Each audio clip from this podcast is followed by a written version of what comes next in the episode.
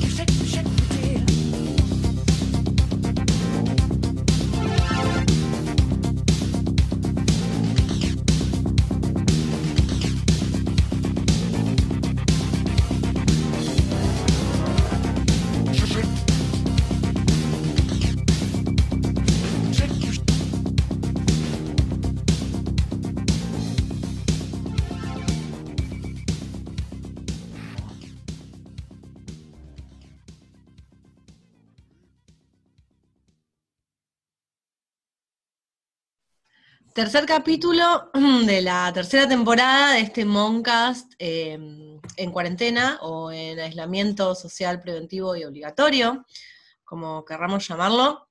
Em, estaba pensando, Bernardo, que cuando hicimos el brainstorming a principio de año, ¿te acordás? Que tiramos como, bueno, a ver qué monstruos podrían estar protagonizando esta tercera temporada bueno, tiramos los que ya venimos haciendo, los monstruos del fin de los días, en el primer capítulo, después hablamos de vampiros, y hoy vamos a hablar de, bueno, el señor que tenés ahí en, en tu fondo, en tu casa, ¿en tu casa? Sí, sí, está ahí, es un señor que es posible eh, de, o sea, de fotografiar solo porque tiene esos vendajes, ¿no?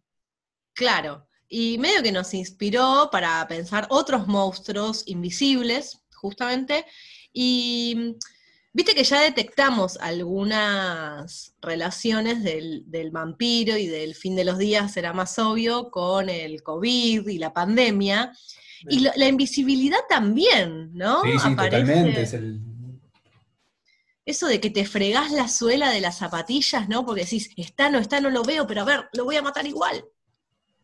Está, o sea, es eh, está y no está, y, y es salir no sabiendo eh, cuándo aparece el monstruo. Y si llevas el monstruo con vos ya o no. Porque es así, es, Sí, es terrible. la invisibilidad. Y, y en ese sentido yo pensaba también que es el monstruo que desafía etimológicamente la palabra.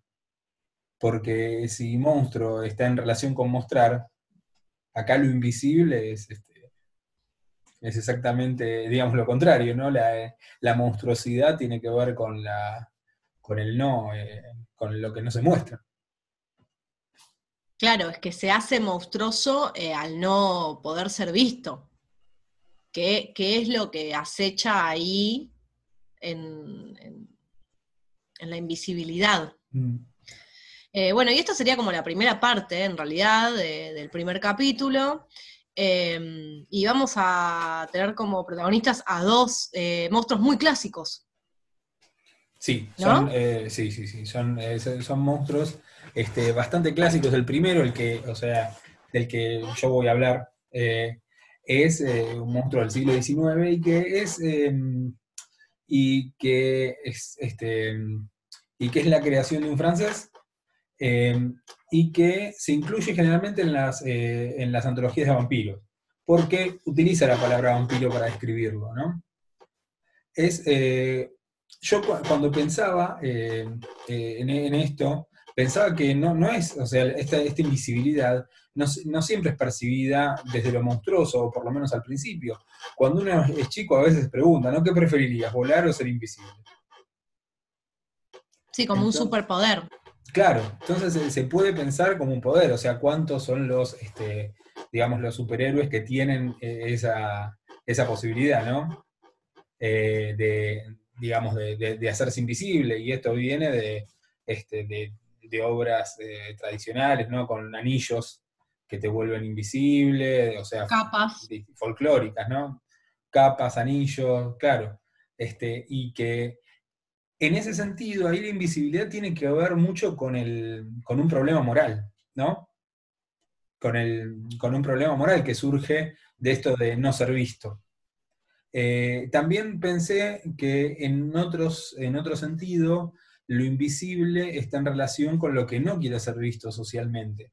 Me acordaba de una eh, novela de, de Neil Gaiman que se llama Neverwhere. No es una gran novela, pero es, es, entretenida y para mí vale la pena, en la que un, este, un escocés que va a trabajar a Londres y hace una vida totalmente normal, un día se cruza con una chica que supone eh, que es eh, una chica eh, homeless, que, que, es ahí, que es una mendiga, que vive en las calles, que no, que no tiene hogar, y, este, y la chica sorprende que él la vea, ¿no? Después la novela va construyendo que es en realidad esa chica, pero lo que pasa con este, eh, con este personaje es que de a poco va, va cayendo en, esa, eh, en ese ser sin techo y la gente deja de verlo. O sea, entonces me, me parecía interesante también, ¿no? Esta, esta idea de que muchas veces los invisibles eh, son los indeseables, aquellos que no, que, que, la sociedad elige o prefiere que, no sean vistos. Bueno, Galeano tiene un textito que se llama Los Nadies. Claro, es verdad. Que va, va en esa línea. Mm. Y después sí. está, aparece esta invisibilidad, que es la que voy, de la que voy a hablar ahora, que es la invisibilidad que está en relación con la amenaza, ¿no? Con la amenaza constante, eh, que en algún sentido se mezcla con el problema de la, de la mente y de la, de, la, de la, psiquiatría en el caso de eh, Guy de Maupassant, porque le interesaba mucho a él la, psiquiatría y para no desentonar eh, murió loco a los 43 años. Eh, este, incluso la crítica eh, muy temprana asocia este cuento, el Orla, con su eh, condición, él se empieza a volver loco por sífilis. Sí, igual la peor de las críticas literarias es esa que lee la historia clínica en los textos, ¿no? Sí, sí, Pero, sí, bueno. to- totalmente. Es como. Bueno, eh, una vez un alumno eh, me había hecho, eh, no sé de dónde había sacado, que, eh, que Cortázar había escrito Circe porque estaba muy estresado, porque había, se había recibido de traductor de francés en muy poco tiempo y buscaba eh, insectos en la comida. No sé quién propuso esa crítica en algún lado de internet y después tenía como 10, 15 trabajos de alumnos que decían eso y era... no, El ¿Para rincón qué? del vago. Sí, no, no, eh, que, que habla, que, o sea, que estaba drogado o que estaba loco, el autor es como no, o sea, pero Claro. bueno, eh, igual con el diario de, del lunes, digamos, y la, la Sí. muerte ya de Maupassant, que escribió un montón de cosas que no tienen nada que ver. Con eso, no, no, no, porque incluso su, su obra más importante es una obra realista, ¿no? Eh, Bola de cebo. Bola de Sebo, pero, eh, pero y él, o sea, y él eh, fue formado por Flaubert, ¿no? Y es ahí donde se mete en el círculo literario, que, en el que toma mucha notoriedad, incluso este, siendo muy joven y habiendo eh, desarrollado su, este, su producción literaria en, muy poco tiempo, fueron este, em, fueron eh, 10 años, 15 años, este, en el que realiza una obra literaria muy prolífica que va virando eh, hacia lo fantástico. Ahí, ahí entra la crítica esta de la que hablábamos. Pero, eh, claro, ¿cuánto, cuánto- cuánta, cuánta gente eh, muere loca? ¿Y cuánta gente escribe el Orla? Esa es la pregunta, porque el cuento del que voy a hablar es el Orla, que tiene dos versiones, ¿no? Una versión oficial, que es la que se publicó y que eh, se hizo una campaña de publicidad en la que Maupassant viajaba de París a no me acuerdo qué otra ciudad en globo para presentar el, para presentar el cuento. Era un Eh, rockstar. Era, era, era bastante rockstar. eh, y después se rescata a principios del siglo XX una versión anterior, que es, del, que es de 1886, la publicación es del 87, esta versión anterior es del 86 aproximadamente, y que es la que suma eh, Rodolfo Walsh en su, este, en su antología del cuento extraño. Eh, las dos obras mantienen eh, como un mismo hilo o, con, o, o algunos episodios narrativos bien fuertes e iguales y mantienen el mismo problema, pero lo que cambia sustancialmente es el tema, ¿no? Eh, una obra, la obra del 86 es como un bos, no, ni siquiera es un bosquejo del otro cuento, porque la situación narrativa es muy distinta. En la obra del 86 es un personaje eh, que es un médico psiquiatra que presenta un, eh, a un paciente, a evidentemente unos colegas que están en un simposio o lo que sea, para que cuente su caso. Y el paciente cuenta que era una persona normal, que vivía en una, bueno, todo lo normal, normal que puede ser una persona francesa que tiene criados, una mansión en, en la campiña, al lado de un río. ¿no? Gente Todo como vos y normal que como puede- yo. Gente como uno. Eh, bueno, y, eh, y que es, este, es acosado eh, sistemáticamente por una presencia, primero es, o sea, lo que primero nota son los síntomas de que pierde fuerza, eh, pierde las ganas de hacer cosas, se siente débil, piensa que se agarró la fiebre, uno de sus... Quiroga, ¿sos vos? Claro, viene en la misma, en esa línea. Eh, y después empieza a notar ciertas cuestiones que le van avisando que hay una presencia que no puede ver, ¿no? Una presencia invisible y que evidentemente lo está consumiendo. Por eso, y él nombra, este, lo nombra, en, lo- las dos versiones nom- lo nombra como vampiro o da la idea del vampirismo, pero es un vampiro bastante particular del que no hablamos en, los programas anteriores porque es el, lo que- el que se conoce como vampiro psíquico, ¿no? Entonces, este eh, vampiro psíquico eh, se, se alimenta y, este, y es, digamos, en este, en este cuento es toda la... eh, cómo él llega a descubrir qué es ese vampiro, ¿no? Que evidentemente en los dos cuentos pasa lo mismo, parece que viene de Brasil, este, y acá lo, podemos linkear eh, con, con lo que decía eh, Juan en el, este, en el capítulo anterior de la cuestión del, del vampiro yendo de la periferia al, a lo céntrico, ¿no? Porque viene de Brasil, este, de un Brasil eh, recientemente postcolonial a, este, Francia, eh, que es, en ese momento es este, el, centro, el centro cultural, ¿no? Y, este, y que hay una, y hay una lectura que tiene que ver con lo eh, evolutivo, ¿no? Porque plantea, em, se, plantea este personaje que, bueno, si, si el ser humano logró dominar todo, ¿por qué no hay un salto evolutivo de alguien que eh, sea el cazador del ser humano, ¿no? Este, y lo que plantea es esto, o sea, primero plantea em, la, imposibilidad este, de, no, este, de que algo no se vea, pero después eh, dice, pero si la electricidad o el viento, el viento que es algo, una o sea, un fenómeno súper destructivo, no, no se ve. Si el aire que respiramos, del que nos alimentamos nosotros, no se ve, ¿no? Entonces, ¿por qué no puede haber un ser que no se vea y que sea el siguiente escalón y que nos deprede a nosotros y en el que nosotros nos convirtamos en su ganado, ¿no? Coronavirus, sos vos. Claro, hay algo. Pero la diferencia, la diferencia es que, entre otras cosas, este ser aparentemente puede leer porque en un mm. momento lo engancha, engancha un libro moviéndose y qué sé yo. Así punto para el Orla. Punto para el Orla.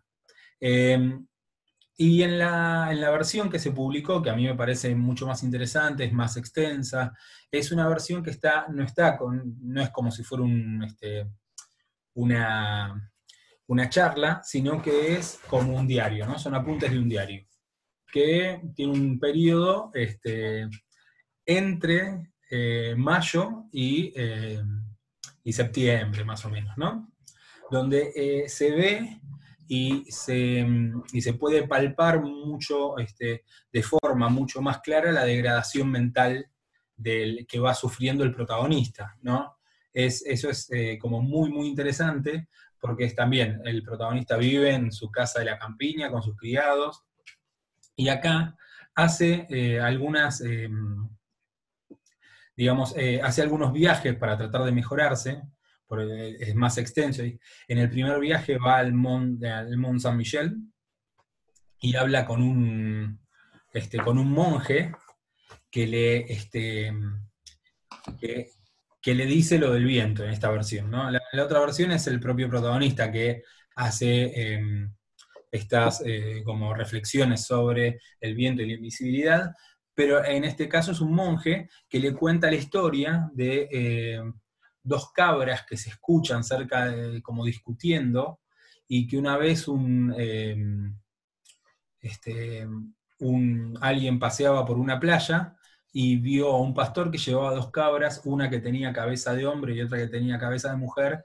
y que discutían y que en realidad esa era la discusión. Entonces la pregunta era, ¿pero usted cree que existe esto? Y el otro dice, mira, hay cosas que no podemos ver. Eh, el segundo viaje que hace es muy interesante también porque va, se va a París y en París eh, ve una demostración de mesmerismo, que es como la versión más, este, este, más de show de una hipnosis, ¿no? Eh, alguien le muestra cómo se hipnotiza, Maupassant estaba como muy impresionado con esto, tiene varios cuentos en los que aparece este, esta disciplina del mesmerismo, ¿no? Eh, y, em, este, y ve algo que es muy importante en este cuento y que no está en el cuento del 86, que es el problema del dominio sobre uno mismo. Él está en París y se nota que, eh, se, em, que se está divirtiendo, la pasa bien y que juzga ya como ridículo todo eso que venía pensando de que había alguien que, lo estaba, que le estaba chupando la energía.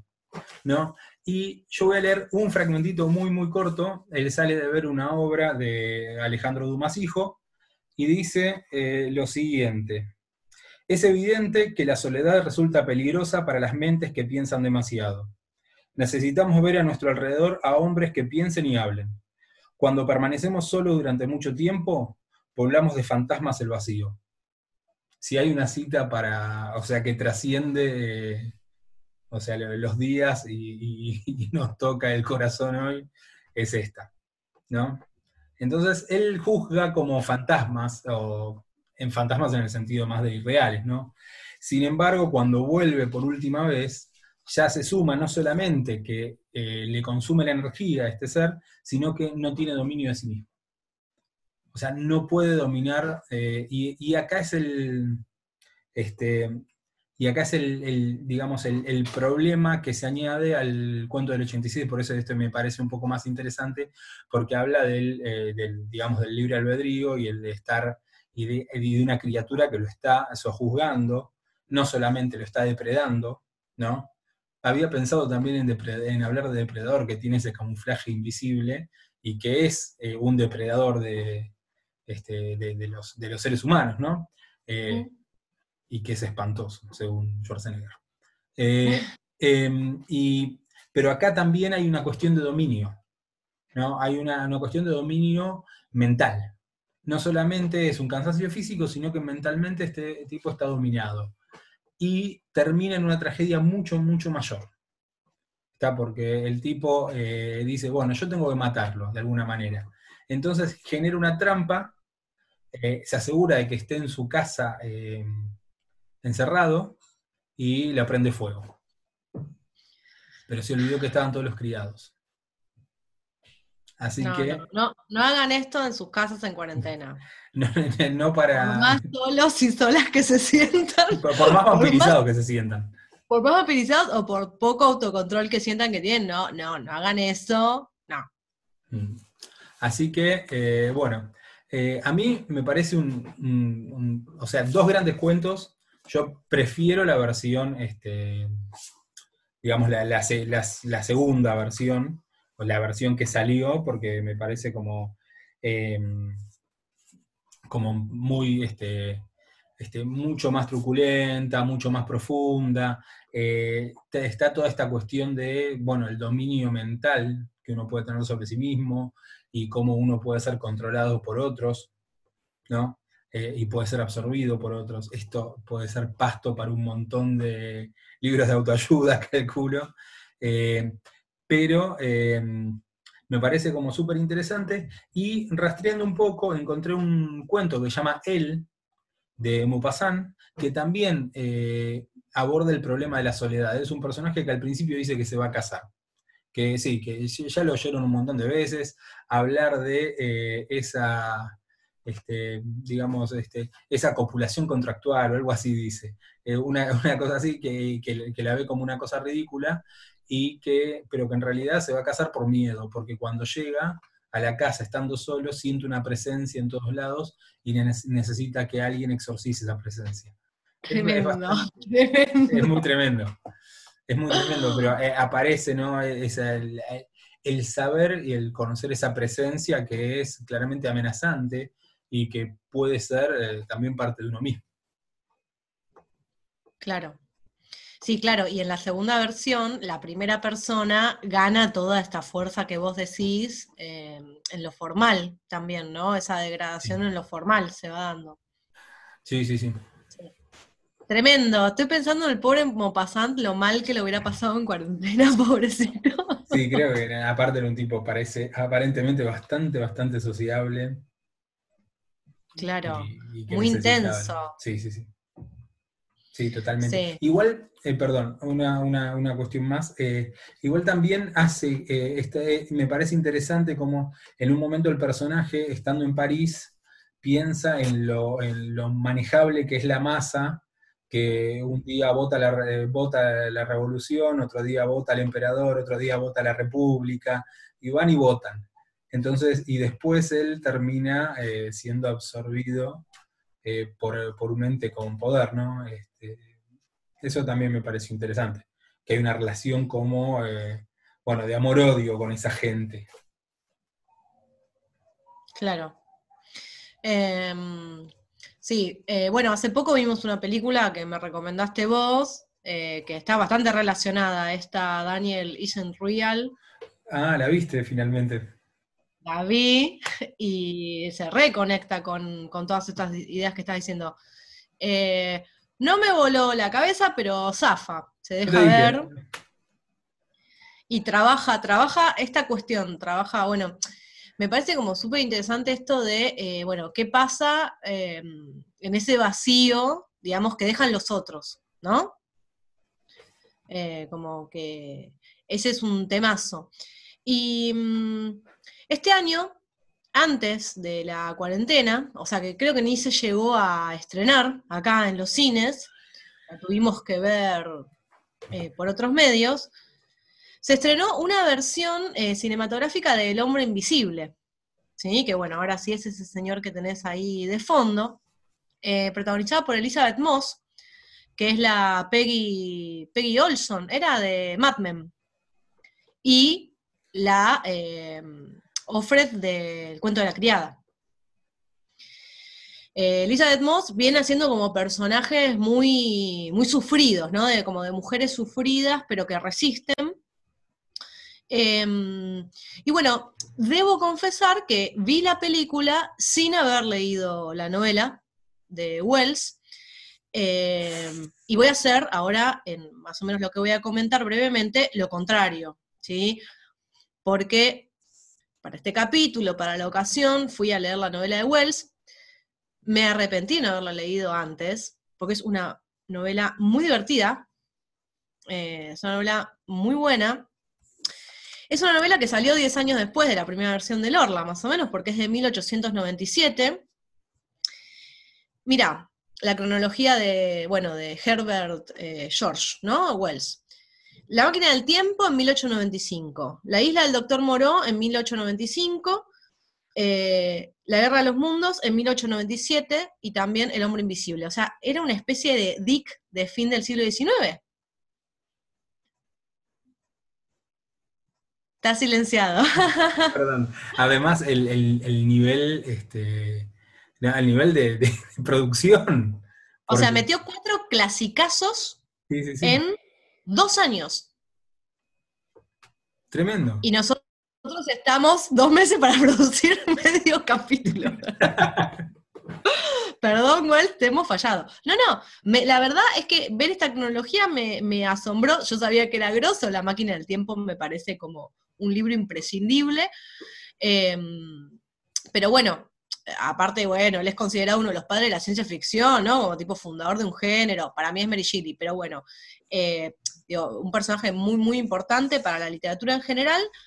Eh, y bueno, y te metió esos cuatro clasicazos ahí, y el humor invisible, eh, hay algo de humor en la máquina del tiempo. Ti- Tiene él siempre como un tono medio como socarrón, pero me parece que en El Hombre Invisible lo, lo- lo explota un montón. No está narrado en primera persona, me venía preguntando, bueno, ¿qué pasaría, no? Eh, si bien hay voces de los personajes, hay un narrador muy misterioso que nos habla directamente a los lectores, ¿no? Ustedes verán, eh, bueno, como ya se imaginarán, crea una especie como de cercanía y nos cuenta entonces la historia de este, de este tipo, que es el hombre invisible, que, eh, que, bueno, nos cambia el punto de vista porque acá es el protagonista, digamos, de la historia quien eh, se hace invisible a propósito. Em, y no, no quiero ya empezar a comparar con la película, pero me parece que lo que hizo la película con Elizabeth Moss este año es eh, súper interesante. ¿Por qué? Porque algunas cosas de la novela. El problema es social, porque el hombre invisible cae en una posada, eh, él quiere, bueno, después nos va a contar que acaba de lograr la invisibilidad y en realidad le va a contar a, a un, a un personaje que se llama Kent, eh, Kemp, perdón, eh, acaba de lograr la invisibilidad, entonces se va a una posada como para pensar un poco cómo sigue. Porque si bien es un científico y un científico muy inteligente, porque logró hacerse invisible a sí mismo, hay un montón de cosas como que no pensó. Por ejemplo, que eh, en invierno no puede andar desnudo, se tiene que poner ropa, entonces lo ven porque está la explicación científica en el libro de cómo se volvió invisible, ¿no? Esta verosimilitud bien, bien de la ciencia ficción dura. Eh, bueno, como el primer capítulo de, o el segundo capítulo de La máquina del tiempo, ¿no? Donde el personaje explica cómo logró eh, poder viajar en el tiempo. Em, entonces, bueno, ahí está como la prueba dura de que él lo logró, pero hay un montón de cosas prácticas que no pensó. ¿Sí? O sea, ventajas de ser invisible. Podés ir y agarrar dinero de donde quieras. Pero de pronto la gente ve a las monedas y a los billetes caminando solos por ahí. Bueno, después esto del frío, de la nieve, cuando llueve, cuando nieva, el tipo se le ve el relieve. Eh, ¿Cómo come? Porque él hace todo un proceso químico para que la sangre y, los músculos y yo qué sé, pero apenas come, la comida se ve antes de empezar a, desintegrarse con los jugos gástricos. Entonces también ves tipo un sanguchito jamón y queso ahí como flotando. Bueno. Asunto que este personaje también se va, a volver medio loco. Es como un delirio de poder que él le agarra. Eh, es un personaje que ya nos podemos imaginar que era medio intempestivo, medio malhumorado, es muy malhumorado el personaje, anda todo el tiempo a las puteadas. Aparte, bueno, imagínate, se resfrió, pues salió en pelotas para ser invisible en pleno invierno. Em, siente como que todo le sale mal, ¿no? Se frustra y se empieza a poner súper violento. Entonces, la gente de la posada, que es gente del, de pueblos, mega tranca, nunca pasa nada, ahí de pronto se empieza a encontrar con este personaje tan sospechoso ¿Por qué? Porque se presenta así más o menos como lo vemos en, la película, ¿no? Como en el clásico blanco y negro, eh, como con unos vendajes, una nariz falsa, unos, unas gafas, un sombrero y yo qué sé. Eh, piensan que está accidentado al principio, eh, él insiste con que lo dejen solo, ¿no? pensándolo con el orla, esta cosa de la soledad, porque justamente él como que logra ser invisible y estar cómodo con esa invisibilidad cuando está solo. Lo que sería completamente en vano porque no hay nadie para verlo invisible. Como el problema está ahí, ¿no? Cómo ser invisible para los otros eh, sin que a él le resulte como traumático o lo descubran, etc. Asunto que se empieza como a poner medio tensa la relación con la gente de la posada, y hay una serie de episodios violentos que él protagoniza y el pueblo empieza a sentirse aterrorizado. Y estoy pensando que tiene mucho que ver con lo que vas a contar en la, sección de Ojo cuando te vayas a San Clemente, porque claro, eh, sale en los diarios la noticia de que supuestamente hay un hombre invisible, pero como si fuera un zócalo de crónica, o sea, como, no es hay un hombre invisible en tal pueblo, tal pueblo tiene, está teniendo una alucinación colectiva. O sea, están flasheando los pueblerinos. Aparte, justo cae en Pentecostés, en una fiesta religiosa, y hay toda una secuencia muy, muy los tres chiflados, ¿no? Porque eh, el narrador nos va contando cómo uno se tropieza solo, el otro sale volando por el aire, a otro se le cae el bastón y se da la cara contra el piso. Bueno, todas son estas las fechorías que hace el hombre invisible. El tema es que se empieza a poner un poco oscuro cuando logra eh, irrumpir en la casa de este doctor Kemp, que era un compañero de la universidad, y ahí le hace toda su confesión. El hombre invisible le cuenta cómo fue el proceso, yo qué sé, eh, y le pide ayuda para instalar un reinado de terror. De una. o sea, como así. Porque él dice, yo la verdad que, o sea, esta invisibilidad me da muchísimo poder, la gente es estúpida, ¿no? Como hay una cosa de, eso, los que son visibles son estúpidos. Em, además hay algo interesante en el, experimento, él descubre cómo hacerse invisible, pero no cómo revertir eso. No, o sea, ya está, quedaste invisible para siempre. Eh, yo creo que una novela que tiene, que tiene más de 100 años se puede, se puede spoilear, ¿verdad? Yo spoileé eh, Lorla, le, spoileé dos versiones de Lorla, así que ya eh, está esto se convierte, o sea, el hombre invisible se convierte en un peligro público, en un peligro para la sociedad, porque él lo que quiere es cambiar el orden de cosas, y él, él se quiere convertir como una especie de dictador, de dictador invisible. Imagínate, pre-Foucault es esto, ¿no? Como eh, pre-1984, pre-internet, o sea, Wells se hubiera hecho una fiesta con nuestra época. Eh, entonces, bueno, ante un problema eh, público, la respuesta es pública y lo terminan finalmente agarrando y lo matan a palos, lo, lo, linchan.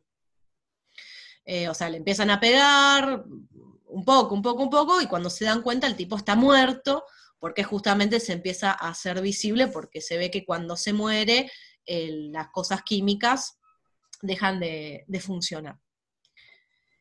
entonces, en este año tenemos una peli encarada desde un punto de vista como completamente distinto. Porque acá yo te decía, es un problema como público, él atormenta a la sociedad. Pero acá, el hombre invisible también es un tipo, eh, me llamó la atención que hay explicación científica, ¿sí? Siglo XXI, ciencia ficción del siglo XXI, y tenemos una explicación científica de cómo él logra hacerse invisible. Ya de esta voy a tratar de no ser tanto spoiler, eh, porque es muy nueva, pero me da tentación decir que en realidad es un traje. Él construye un traje que tipo refracta la luz, no sé qué, y con eso logra la invisibilidad. Pero no va a salir a atormentar a la sociedad, va a salir a atormentar a su ex, o en realidad no, a su esposa, quien supuestamente queda viuda cuando él desaparece. La película lo que hace es contarnos una historia de, mm, pareja de, violencia de género. Él es un eh, maltratador, o sea, es un violento con el personaje de Elizabeth Moss, Em, llega por momentos a la violencia física, pero sobre todo hay una cuestión de violencia psicológica, y ahí de vuelta con el Orla, le chupa la energía, ella se convierte como en, un personaje eh, muy, muy, sumiso, con mucho miedo, tiene muchísimo miedo de estar sola, porque siente que él la está observando todo el tiempo, él la controla, a dónde va, que, con quiénes se junta, que se viste, bueno, lo que hoy llamaríamos eh, una relación tóxica o, con su nombre verdadero, violencia de género. ¿sí? Él abusa de ella de todas las formas posibles. Y el nivel de locura lo lleva a, entonces, eh, combinar su machirulismo, podríamos decir, eh, con su conocimiento científico y con mucho dinero, porque él tiene también mucho dinero para poder hacerlo, y se crea este traje para seguir atormentándola. Eh, ella se siente liberada de alguna manera cuando este tipo desaparece, pero sabe que hay alguien mirándola. Se va a la casa de, unos amigos, bueno, como que trata de rehacer su vida. Y eh, tiene todo el tiempo esa sensación de que nunca está sola, no puede estar sola, porque siempre la mirada... Y la película juega bastante inteligentemente con... Eh, bueno, hasta dónde es imaginación de ella, ¿no? Hasta dónde ella ha quedado con esa huella psíquica del abuso y de la observación constante, hasta dónde realmente el tipo está en la habitación mirándola. Eh, la película juega voluntariamente con eso, eh, y por ahí no siempre es que el tipo está en la habitación, pero ha logrado, más allá de la ciencia y más allá del traje, ha logrado meterse en, su cabeza, digamos, ha logrado meterse como, hacer, hacerse invisible en este sentido, ¿no? Eh, esa invisibilidad que acompaña todo el tiempo, como la del Orla, ¿no? Eh, ha logrado vampirizarla. Eh, bueno, y ahora sí, ahí suspendo lo que, suspendo la, trama, ¿no? Para no ser spoiler, pero sí puedo decir que así como en la novela de Wells, el problema era público, la solución es pública, acá también se resuelve con esa lógica, ¿sí? Em, yo ahí criticaría un poquito eso en la película, porque en realidad la violencia de género no es un problema individual, también es un problema público. Eh, pero bueno, lamentablemente ahí se pondría un poco realista y la resolución queda en manos de ella, que está completamente sola. Aparte, imagínate, en la realidad, vas a denunciar violencia de género a la comisaría y te boludean, si vos vas y decís, no, mi marido que se hizo invisible me está acosando, no tenés chance. Pobre Elizabeth Moss, eh, tenía que ella tomar una decisión. Em, está bueno verla en ese papel, es como el papel que le viene quedando, no sé si viste el cuento de la criada, a ver. Eh, bueno, esta mujer oprimida que se revela, ¿no? Bueno, está muy bien. Y la película es terriblemente tensionante, terriblemente angustiante. Eh, es una buena película de terror, por decirlo así. Em, nada que ver con este tono más cómico, cómico oscuro, porque ya te digo, el hombre invisible en la novela de Wells hasta llega a asesinar a alguien, medio que se arrepiente, pero no tanto. Eh, pero acá el tono es completamente serio, sin humor, eh, muy angustiante, muy opresivo. eh, primeros planos de ella que te hacen sentir eh, en, su, en su lugar, digamos, un horror, ¿no? Como que sacás la mirada a la pantalla por momentos, sobre todo si sos mujer, creo, eh, y decís, uy, alguien me estará mirando, ¿no? Alguien estará ahí acechando. Eh, un poco eso. Bien monstruo, bien, el de la peli es bien, bien monstruo. El otro también, pero el de la película me pareció eh, abiertamente monstruoso. Sí, hay algo también de, mm, de socavar la validez del discurso de la mujer ahí, ¿no? Porque es, es eso, ¿no? Eh, ¿cómo, puedo poner en palabras esto eh, y, no ser eh, tildada de loca? Es que realmente la violencia de género, además, cuando se da como violencia doméstica, como muy difícil de probar, entre comillas. Se hue- como sucede puertas adentro, como no es un problema que sale afuera, a lo público, y queda, queda en el hogar, que sigue siendo un espacio privado, en oposición al, espacio público, es muy difícil de probar porque es medio la, la palabra de, de uno contra el otro, ¿no? Bueno, imagínate si a eso le sumamos yo creo que ahí hay como una gran metáfora que está, que está re bien explorada, eh, y por eso resulta tan terrorífica, porque en realidad uno termina de leer la novela de Wells, habrá que pensar si la leíamos a fines del siglo XIX, pero me parece que poco pasa lo mismo, no te da miedo de que alguien se, hiciera invisible. En cambio vos ves la peli y, y sí, te da miedo. Te da miedo porque eso pasa sin capa, pero pasa. Eh, bueno, no sé, eso, así que la, la recomiendo. Y, pero me pareció aparte un diálogo súper interesante. Hicieron algo muy interesante con, con la novela de Wells, eh, que también se las recomiendo, que es re divertida. Claro, a mí, a mí me parece está, eh, es como súper interesante eso, la, transformación del, eh, sigue siendo un problema, eh, por un lado, social y moral, pero bueno, ¿cuál es el problema social y moral hoy? Bueno, es esto, ¿no? Es esta cuestión, tiene, tiene, o sea, tiene sentido,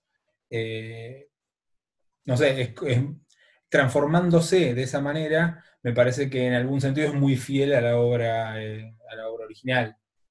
Claro, ¿No? porque a Wells, por ejemplo, le preocupaba mucho la figura del autoritarismo, ¿no? Claro. Entonces, este hombre invisible que quiere eh, promulgar un nuevo orden del terror, eh, donde él sea el único tirano, se hace un paralelo con, con la encarnación del patriarcado que, que está encarnando este tipo que es el marido Mm. De Elizabeth Moss. No me, mal que no me anoté los nombres de los personajes, pero bueno. No, pero de una, eh, y a mí me parece que de una forma mucho más clara eh, que en, la- en- en una versión, no me acuerdo si era de principios de 2000 o, o de fines de los 90, la de Kevin Bacon. Kevin Bacon Ah. ah, tiene una versión del hombre invisible en la que pasa algo así, de, eh, pero hay como, una, como medio una transformación muy similar a lo que pasa en La Mosca, ¿no? Donde el científico eh, parece un tipo bueno y, esa, y, y el, y el devenir de esa transformación externo, ¿no? Es lo que lo transforma en, en- en una figura, eh, diga, en una figura criminal, en una figura, claro, una figura que, que, se- que, que no está atada a, las, este, a los límites eh, que sí estamos atados a aquellos a los que se nos ve, ¿no? Claro, claro, no, acá tanto en el libro como en la peli me parece que eh, como la tendencia moral de los personajes es previa a la invisibilidad. De hecho, buscan la invisibilidad porque ya querían, digamos, eh, someter a otros, transgredir la ley, Claro. lo que fuera, ¿no? Eh, me parece que, que eso es eh, re interesante eh, para pensar lo monstruoso. No es que es una degradación, sino que es- vendría a ser como una culminación, como hasta una consecuencia lógica ¿no? Como, bueno, ¿cómo puedo ser más malo? Bueno, me hago invisible y ¿sabes qué? Le cago la vida a todo el mundo. Mm. Eh, bueno, como el coronavirus. Em, Claro, por eso yo decía que el- cuando, cuando pasaba esto de, de la idea o de pensar el, o de- del primer pensamiento de la invisibilidad como poder, ¿no? Está el, o sea, indirectamente aparece el problema moral, ¿no? De esa invisibilidad. Sí, sí, sí, por supuesto, porque, o sea, ya está, no, no tenés em, visibilidad con todas las acepciones que eso, que eso significa. Eh, y aparte tenemos personajes con recursos materiales para hacerse invisibles y, y seguir pasándola bien, entre comillas. Que no Claro. es el, que no son los nadies de, de Eduardo Galeano. No es, el, no es el que no puede ser visto y lo necesita.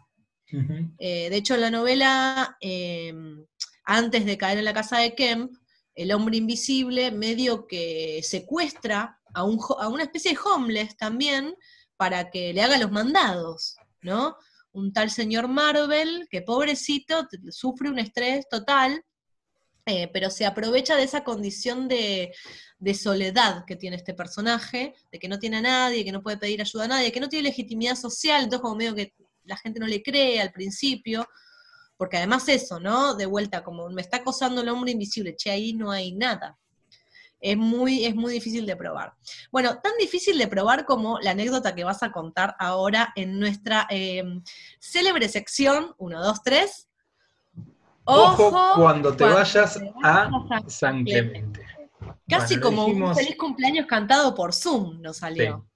Es, eh, fue eso, fue exactamente eso. Bueno, no, eh, yo había pensado porque en el próximo cap- tiene que ver con lo que voy a hablar en el próximo capítulo, que ya tengo elegido eh, mi tema, que es como es la segunda parte de invisibilidades, ¿no?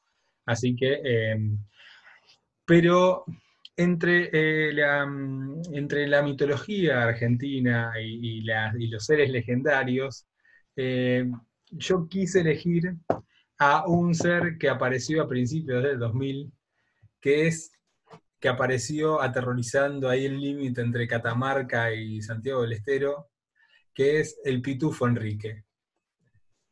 Ojo cuando te vayas a Frías y, eh, y alrededores, sobre todo si sos policía, porque el Pitufo Enrique parece que no quiere los policías, y esta, se cuenta esta historia, ¿no? De un policía que ve un nene, o lo que le pareció un nene, y fue a llamarle la atención, porque era cualquier hora en una plaza de pueblo. Como Bolsonaro, perdón, pero como Bolsonaro que anda alzando falsos nenes. Entonces a este nene parece que se le, se le encendieron los ojos, y este y cuando, y cuando él quiso ver que, o sea, cuando salió de su estupor el policía, él, este, el pitufo, el llamado pitufo Enrique, eh, desapareció. Este, porque tiene la posibilidad de, hacerse invisible, ¿no? Como, como buen duende este, del interior. El Y de- pitufo Enrique es superador, porque él sí puede revertir la invisibilidad. Es invisible cuando quiere y cuando no quiere, no. cuando se le canta. Cuando se le canta y después se, le apareció a otro policía, y parece que a partir de la aparición de ese otro po- policía, dicen las leyendas que circulan por internet, una fuente tan seria de conocimientos, eh, em, que cerraron la comisaría para que los otros policías no se pusieran este, mal también. Bueno, eh, es este, pero, pero claro, este le decía que, em, que, que Satanás lo venía a buscar. Lo, lo bien que haría, a veces.